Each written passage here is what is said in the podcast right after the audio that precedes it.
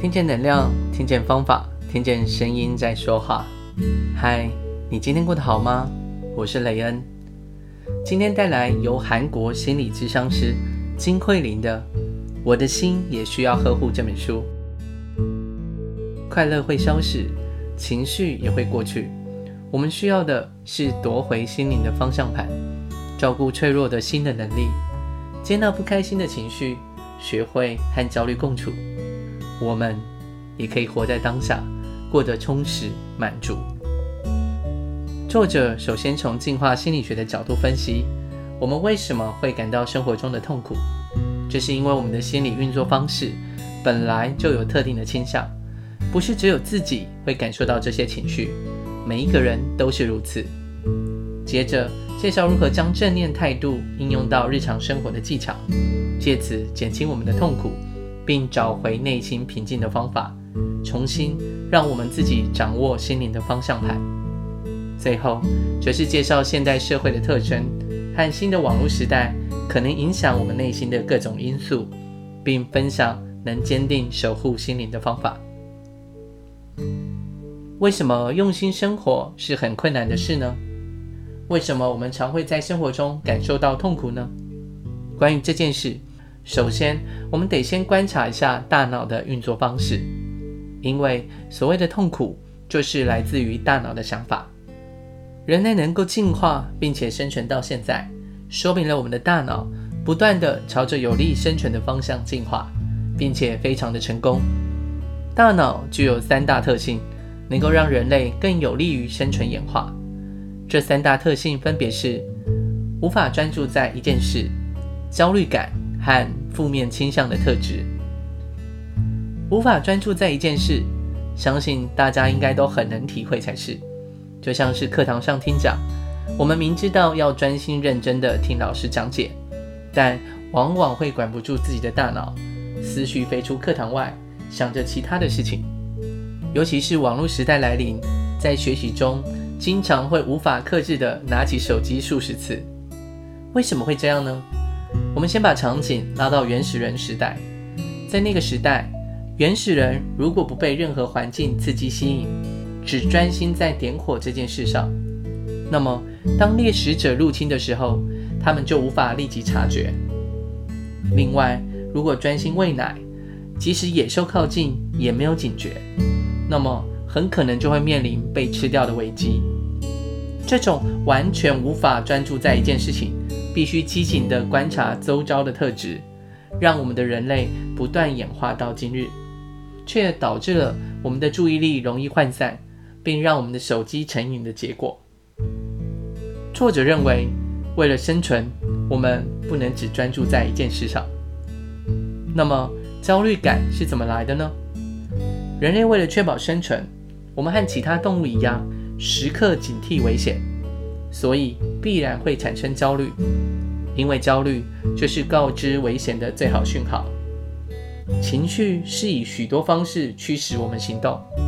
一旦从一些蛛丝马迹发现自己处在不安全的状态时，我们马上就会感到焦虑，身体也会随之紧绷，呈现适合战斗或逃跑的状态。作者认为，焦虑是守护生命的情绪。再来谈谈为什么人类会有负面倾向呢？刚刚我们介绍了人类有无法专注在一件事和焦虑感的特性，这代表人类必须敏锐地察觉危险和威胁的讯号，进而让自己安全。比起正面事件，负面事件更容易产生威胁的讯号。比起关注子女的可爱，尽快发现敌人的威胁，才能够保全家人。这种特性延续到现代，让人们相较于因成功而喜悦，其实更容易因为失败而感到挫折。就像是夫妻吵架，我们很容易忘记对方的十个优点，却只对一个缺点反应敏感。比较起正面资讯，我们更容易注意到负面的资讯。作者认为，对负面资讯更敏感的特质，是人类演化后留下的基因痕迹。所以，人类为了生存而演化的方向，其实跟人类幸福感的来源并不一致。这些根植在我们 DNA 中为了生存的印记，其实会让我们很容易的有各类所谓负面的情绪或反应。因此，为了拥有平静的心，也就是幸福感，我们需要特意的学习和练习，驯服我们的大脑，培养新的特性。在生活不如意的时候，大部分的人都会感到很辛苦，但是最不受控制的其实是自己的心。当我们处在无法控制自己的心的状态时，往往会感到不自在，像是不喜欢过分在意他人眼光的自己，却还是常常看他人的脸色行事，或是无法轻易摆脱失败的经验，一直停滞不前。想潇洒地忘记已经分手的伴侣，但心里还是依依不舍。当我们处在这种不希望却还是如此的情况，也就是无法控制自己的心的状态时，就会感到痛苦。那么，我们该如何顺利控制自己的心呢？首先，我们需要有我们对无法改变的事物并不具有控制力的认知，所以要先确认自己可以控制的范围。并思考自己对于这件事能改变和调整到什么程度，像是明天是星期一要上班，所以很忧郁；天气太热，所以很烦躁；因为不欣赏对方个性而吵架等等。这些情况都是一样的，我们都想要控制那些我们无法改变的事情。这样看下来，几乎所有的东西我们都无法改变。那么，我们能改变的到底是什么呢？作者很肯定、直接地告诉我们：我们能改变的只有自己。大多数人总是对于无法改变的事情战战兢兢，或是感到愤怒，认为别人的性格或行为有问题，因此心生不满，并跟他人产生冲突。我们对于唯一可以改变的是自己，却表现得好像无法改变一样。总是认为自己可以改变世界和其他人，认为该改变的是别人，而不是自己。其实，痛苦是我们自己感受到的情绪。如果因为别人的行为或言语感到痛苦，那就是将自己掌控情绪的权利拱手让给对方。这样把自己的情绪寄托在他人身上的状态，称为依赖。当我们依赖他人时，会因为他人完全不受自己控制，而心情无法稳定。作者以自己的一位朋友举例，朋友总是因为妈妈的高要求而烦恼。每一次妈妈打电话来的时候，他都很焦虑，因为他没有自信能好好处理接起电话后将会发生的状况。这等于将控制权都交给了妈妈。当控制权在对方手中时，我们一刻也无法放松。从这个角度来看，痛苦岂不是自己造成的呢？是的，神经心理学家理查曼杜斯说：“人因痛苦本身而痛苦，被痛苦、愤怒、死亡所折磨。睁开眼睛就因为各种痛苦而不幸，每天都很不幸。这种痛苦在我们经历不幸后，在大脑中形成。也就是说，痛苦大多是我们自己创造的。”所以，我们要先接受，我们唯一真正能控制的只有我。严格来说，不是我，而是我的大脑，还有我的心灵。当我们知道大脑是如何制造痛苦的感觉后，我们才能够理解如何训练大脑来控制心灵。简单来说，大脑中负责控制力的部分是前额叶。前额叶的前半部分负责制定计划，为未来做出谨慎的选择。或是调整情绪等重要的任务，也可以说是大脑的指挥官。随着前额叶功能的发展，我们控制情绪的能力也会提升。而改善前额叶功能最具代表性的方法就是正念。透过正念，我们可以掌握心灵的方向盘，培养自己驾驭心灵的能力。这并不是说我们能够完全掌控心灵。为什么这样说呢？就像如果我们命令自己，不要想白熊，大部分的人还是不由自主的在脑海中浮现白熊的画面。但是如果有意识的练习正念，理解大脑的运作方式，并从中获得诀窍，就能逐渐培养我们对心灵的影响力。最重要的是，我们如果能够接受我无法随意控制我的心的事实，就已经朝向取得控制权的方向迈进一大步。也就是，不要试图压抑自己，不去想白熊，静静地看着脑海中浮现的白熊，你会发现白熊马上就消失了。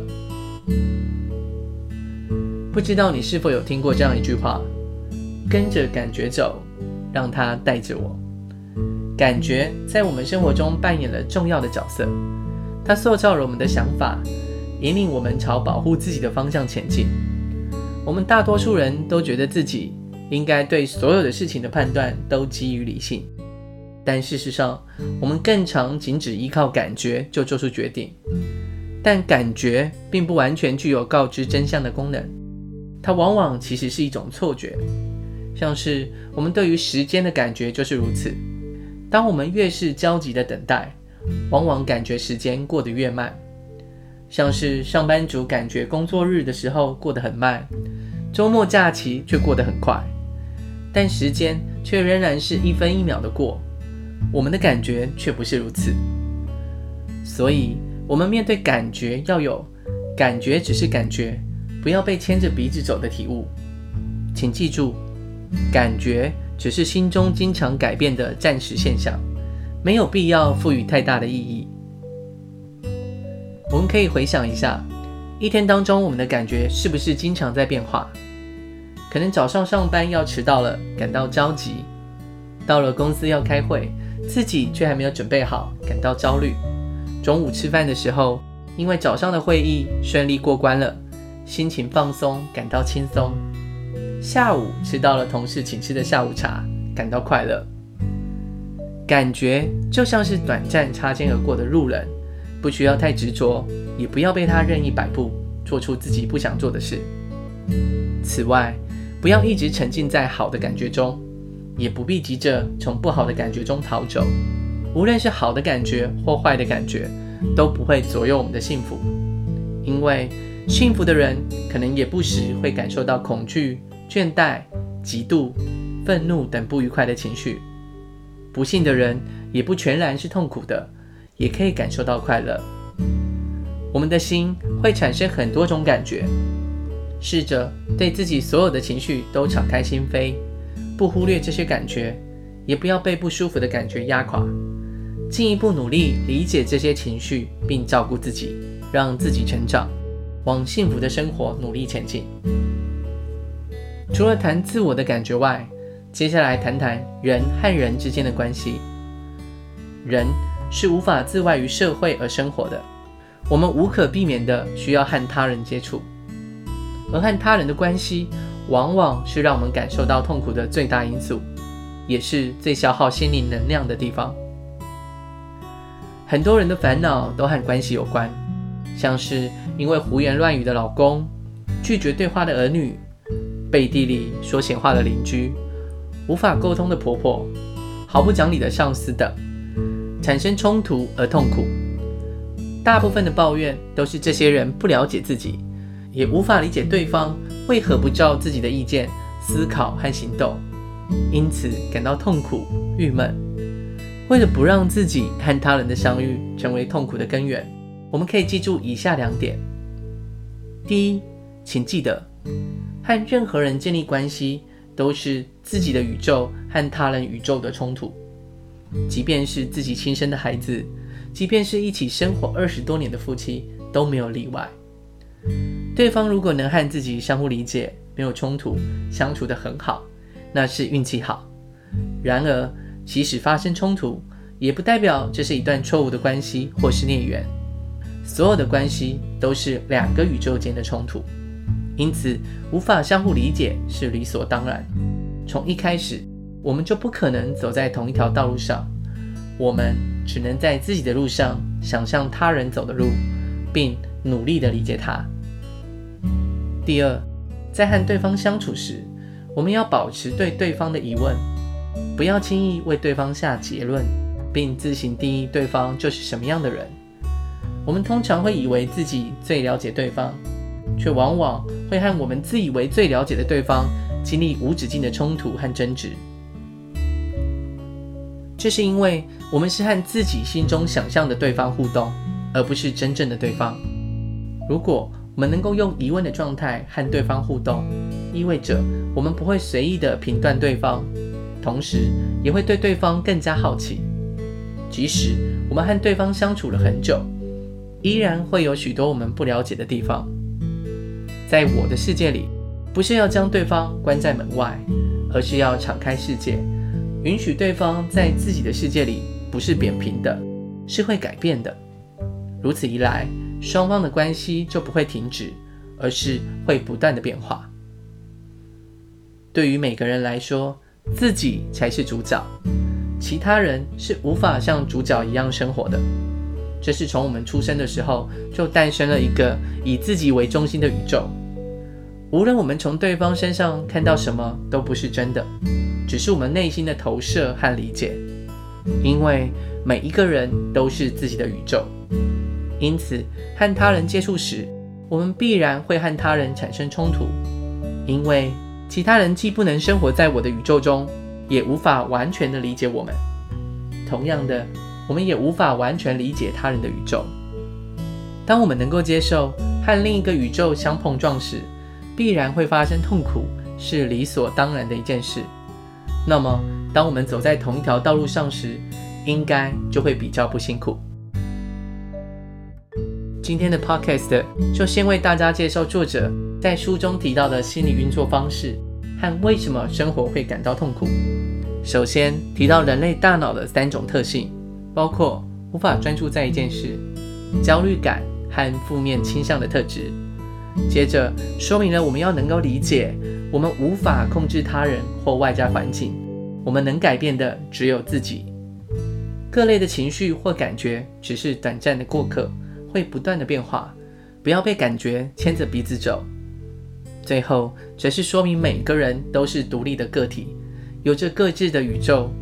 我们理解的他人，只是自己心中的投射和理解。两个宇宙的碰撞和相处，发生不了解和痛苦是理所当然的。听见能量，听见方法，听见声音在说话。我是雷恩，与你一同分享。韩国心理咨商师金慧玲的《我的心也需要呵护》。